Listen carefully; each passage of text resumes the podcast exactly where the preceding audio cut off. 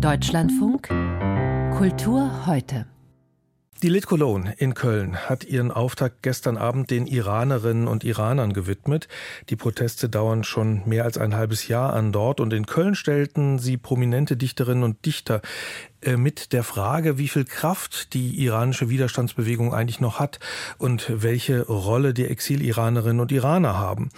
Auch gegen die Veranstaltung gab es Protest. Das liegt wohl in der Natur der Sache, weil auch die Politikwissenschaftlerin Azadeh Samirirat auf dem Podium saß. Die galt manchen als zu regimefreundlich. Dorothea Markus war in Köln, wo auch das Lied der Protestbewegung im Iran zu hören war. Für die Studierenden, für die Zukunft, für diejenigen im Gefängnis. Frauen, Leben, Freiheit. Man kann ihn wohl nicht oft genug spielen. Der Song Barai des 25-jährigen Sängers Sherwin Hajipur, rund 40 Millionen Mal heruntergeladen, ist zur Protesthymne der Iraner geworden.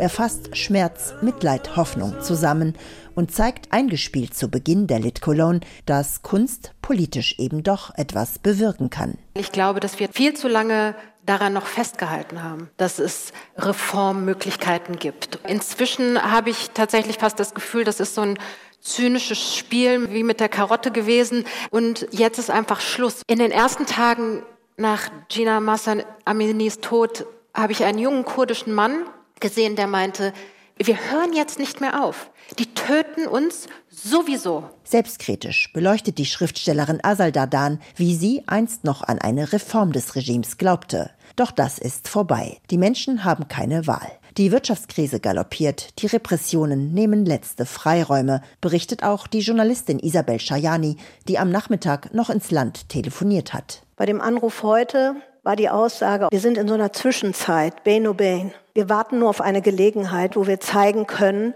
dass wir dieses Regime ablehnen. Wir wissen, dass es lange dauern wird und wir haben sehr viel Wut. Die Politikwissenschaftlerin Azadeh Samirirat schildert danach, wie stark sich die Menschenrechtslage zugespitzt hat, seitdem die Proteste begonnen haben. Wir stellen leider ganz deutlich fest, dass die Zustände in den Gefängnissen deutlich schlimmer sind. Wir sehen auch eine qualitative Verschiebung, was Gerichtsverfahren anbelangt, die ja ohnehin Scheinverfahren sind. Das hat sich nochmal drastisch verschlechtert. Mehr als 500 Tote, darunter Dutzende Minderjährige. Wir sehen aber, dass Proteste nicht aufgehört haben. Und wir sehen andere Formen des Protestes. Slogans, gerufen von Häuserdächern, Wandmalereien, Songs, geheime Zeichen.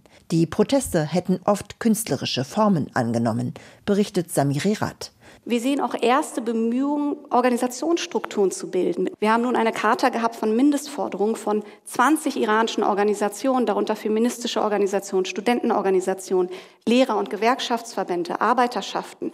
Das ist ein enormer Entwicklungssprung, dass diese Organisationen zusammengefunden haben und sich überlegt haben, was sind eigentlich unsere Mindestforderungen von Presse über Meinungsfreiheit, Geschlechtergerechtigkeit.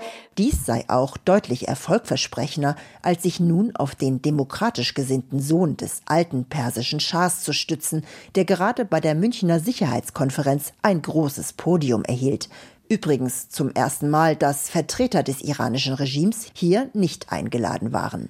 Eine Zeitenwende in der Außenpolitik waren sich alle einig. Das soll nicht heißen, dass wir im Ausland keine Rolle spielen, aber unsere Rolle ist, wir sitzen auf dem Beifahrersitz. Überflüssig zu erwähnen, dass sich der im Vorfeld veröffentlichte offene Brief der Kölner Exil-Iraner, der Samiri Rat als Regimefreundin diffamierte, mit so einem Statement ad absurdum führte. Doch welche Chance haben die Proteste im Iran? Was ist diesmal anders und wohin kann das Wann führen? Dazu Navid Kermani. Es haben sich verschiedene Protestmotive vereint. Dieser Protest hat jetzt schon so enorm viel bewegt. Das wird nicht aufhören, sondern es ist ein Prozess, der jetzt ein enormes Tempo gewonnen hat, eine enorme Sichtbarkeit gewonnen hat und der jetzt in der Welt vor allem wahrgenommen wird. Jede Art von Solidarität mit dem iranischen Widerstand sei extrem wichtig. Dies funktioniere mit Hilfe von Kunst und Literatur im Übrigen enorm gut. Literatur habe traditionell eine starke Rolle im iranischen Widerstand gespielt. Und er erinnerte an das Manifest der 134 iranischen Schriftsteller von 1998, das einst hohe Wellen schlug, viele von ihnen heute ermordet oder im Exil. Und dennoch, der Weg zum Regimewechsel im Iran sei nicht mehr aufzuhalten. Dorothea Markus über den Beginn der Lit Cologne in Köln mit einem Abend zu den Protesten im Iran.